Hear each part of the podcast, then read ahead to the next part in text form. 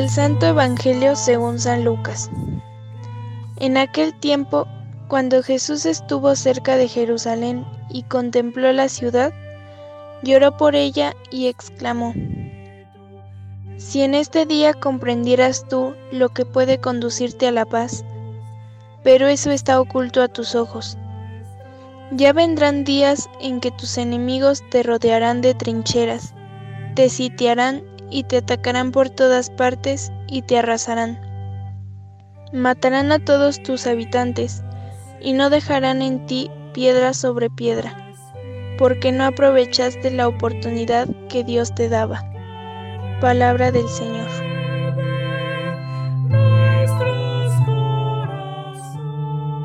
Buenos días queridos hermanos. Este pasaje del Evangelio que hoy hemos escuchado nos dice que al llegar Jesús cerca de Jerusalén, contempló la ciudad y comenzó a llorar y a pronunciar palabras que hacían vislumbrar un futuro muy sombrío para la ciudad, capital de su pueblo. Al acercarse y ver la ciudad, lloró por ella diciendo, Jerusalén, Jerusalén, si tú conocieras en este día el mensaje de paz, pero ahora ha quedado oculto a tus ojos. Jesús llora, pues ama a su patria, a su pueblo, la capital de su tierra, el templo.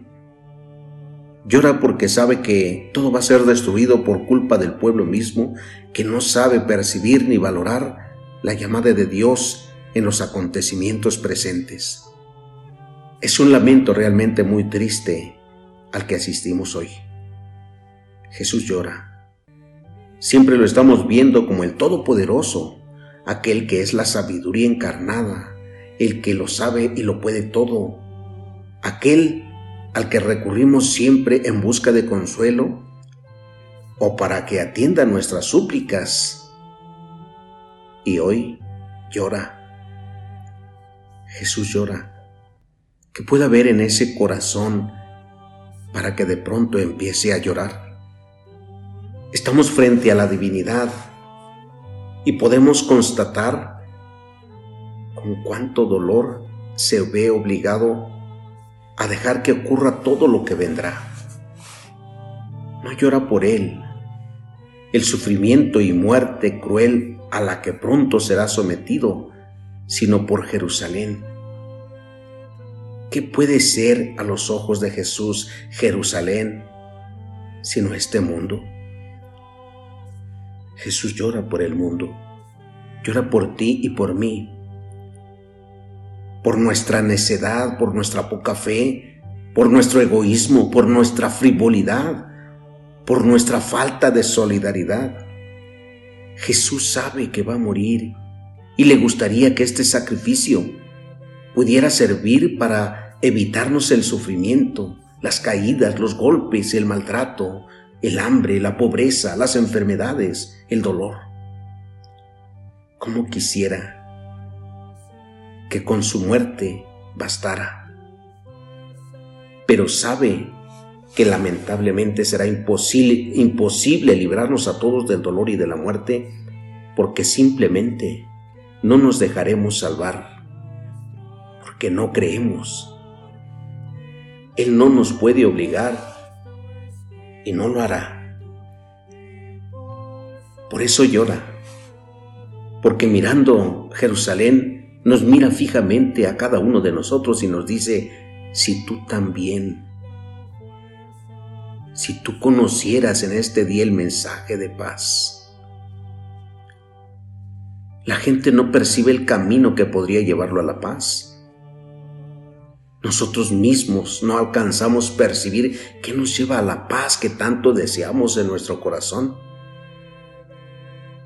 Pero hasta ahora esto está oculto a tus ojos, le dice. Esta afirmación evoca la crítica de Isaías a la persona que adoraba a los ídolos. Isaías decía, se alimenta de ceniza, un corazón engañado le extravía y no salva su alma.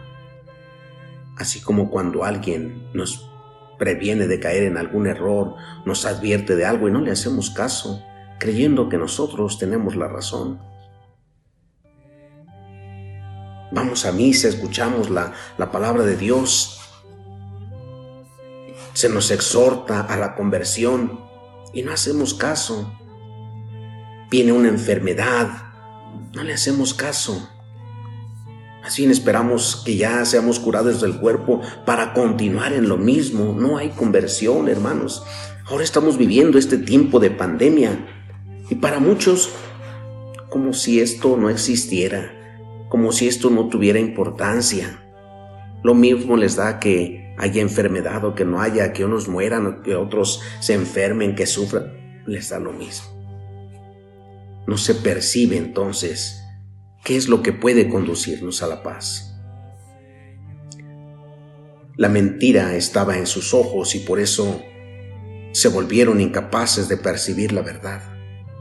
Como dice San Pablo, ellos se rebelan a la verdad y obedecen a la injusticia. La verdad se hace presa de la injusticia. En otra ocasión Jesús lamentaba que Jerusalén no sepa percibir ni acoger la visita de Dios. Decía Jerusalén, Jerusalén, que matas a los, a los profetas y que apedreas a los que son enviados. ¿Cuántas veces he querido reunir a tus hijos como la gallina reúne a sus pollitos bajo sus alas y tú no has querido? Pues bien, su casa quedará desierta y les hace entonces el anuncio de la destrucción de Jerusalén, diciendo, vendrán días sobre ti en que tus enemigos te rodearán de empalizadas, te cercarán y te apretarán por todas partes, te estrellarán contra el suelo a ti y a tus hijos que estén dentro de ti, y no dejarán en ti piedra sobre piedra.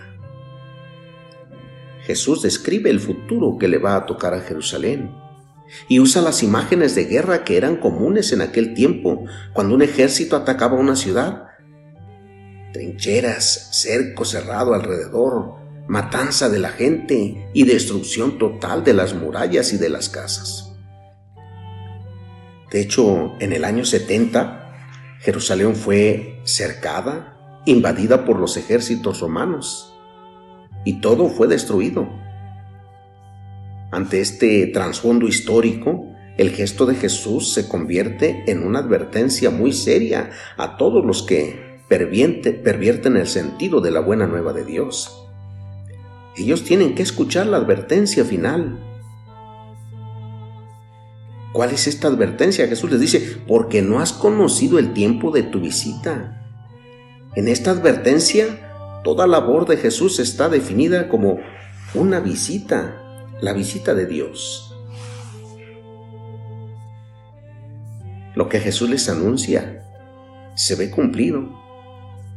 Días vendrán, les dijo Jesús, en que no quedará piedra sobre piedra de lo que están bien. Queridos hermanos, cada vez que nosotros vivimos alguna adversidad, tenemos que aprender y descubrir que Dios nos visita y viene para advertirnos que si no hay una conversión, vamos a perecer, vamos a morir, a ser destruidos completamente. Pidámosle a Dios que nos conceda su Espíritu Santo para hacer caso siempre a sus advertencias. Que aprendamos a descubrir la visita de Dios en estos acontecimientos que hoy actualmente estamos viviendo. Que Dios nos bendiga, queridos hermanos, que pasen todos un buen día.